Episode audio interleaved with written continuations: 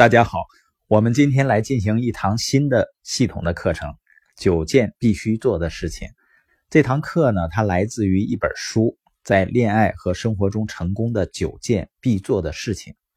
这本书呢，是一位临床心理学家亨利·科劳德博士写的。我们先来想一下，包括你自己，包括我，包括你周围的朋友，有没有尝试过做一些非常棒的事儿？然后呢，你对人们说，你一定要去做这件事情，你一定要去那个餐厅，那里的红烧带鱼非常好吃。像我前几天看了《摔跤吧，爸爸》这个电影，我也强力推荐周围的人去看。我不知道你有没有曾经深深的爱上一些事情，然后回去兴高采烈的告诉你所关心的人，让他们一定要做那些事情，你一定要做这件事情，你一定要做那件事情。为什么你如此充满热情呢？你充满热情是因为这件事儿对你的生活产生了积极的影响。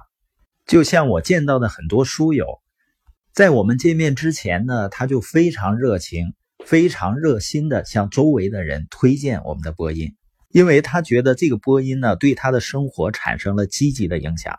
就像我今天聊天的一位韩先生，我们还没有见过面。他说：“这个播音呢，给他带来了巨大的改变。他听播音以后呢，就把他玩的游戏都删除了。学习呢，成为了他每天最重要的事儿。他和他的妻子呢，有自己的音乐学校。他的妻子呢，为他的改变感到非常的惊讶，也一起听播音。他说呢，他向周围所有的人都推荐这个播音。那我们接下来要讲的九件必做的事情。”正是亨利·克劳德有感染力的热情，他会对你说呢：“你一定要做这些事情，尤其是你希望在恋爱和生活中成功的时候。”这九件事情呢是非常非常简单的，但却能大大的改变你的生活。不要因为它非常简单，不去把它们应用在你的生活中。我们来看第一件事情：深深的挖掘。深深的挖掘是什么意思呢？就是向我们内心世界挖掘，深入的思考，因为你发现你所看到的周围的一切事物，我们所能触摸到的一切有形的事物，都起源于某个人无形的精神世界。像我们看到的电视啊、汽车呀、这个城市啊，它都从一个人的想法开始，它们都起源于人们的渴望。和所有在人们精神中存在的无形因素，那为什么有的人能够挖掘得很深，并且发现他们的目标和梦想，而其他的人却不能呢？关键词呢，就是持续不断的关注，持续不断的思考，然后内心呢受到激荡，灵魂呢受到激荡，产生了梦想，产生了想法。有的人呢就感受到了生命的使命。然后他们持续不断的关注这些事情，他们会说呢，这是我想要的，我要留在这里足够长的时间，直到我发现、明白、了解它对我生命的意义。而对于大多数人来说呢，是患有注意力缺乏症，也就是说内心呢注意力严重的不足，他们太过沉迷于忙乱了，这是很多领导者存在的一个很大很大的问题。太多的忙忙碌碌的领导者没有花足够的时间去发现他们的内心。麦克斯韦尔就说啊，人们如果知道他每天花多少时间去思考，都会大吃一惊的，会觉得不可思议。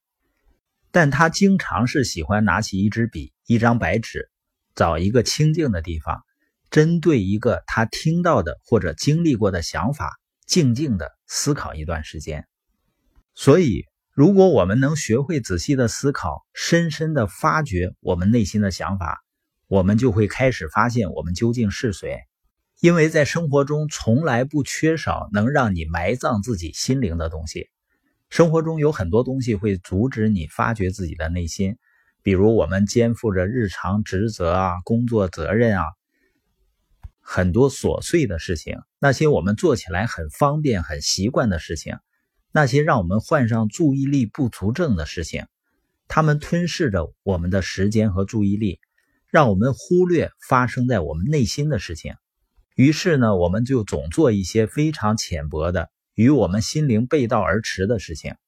所以呢，你要深深的发掘，需要花费点力气才能发现你内心的想法。那这个世界上头号重要的商品是什么呢？就是想法。所以每当有书友问我说：“我也很渴望财务自由啊，我应该做些什么事情呢？”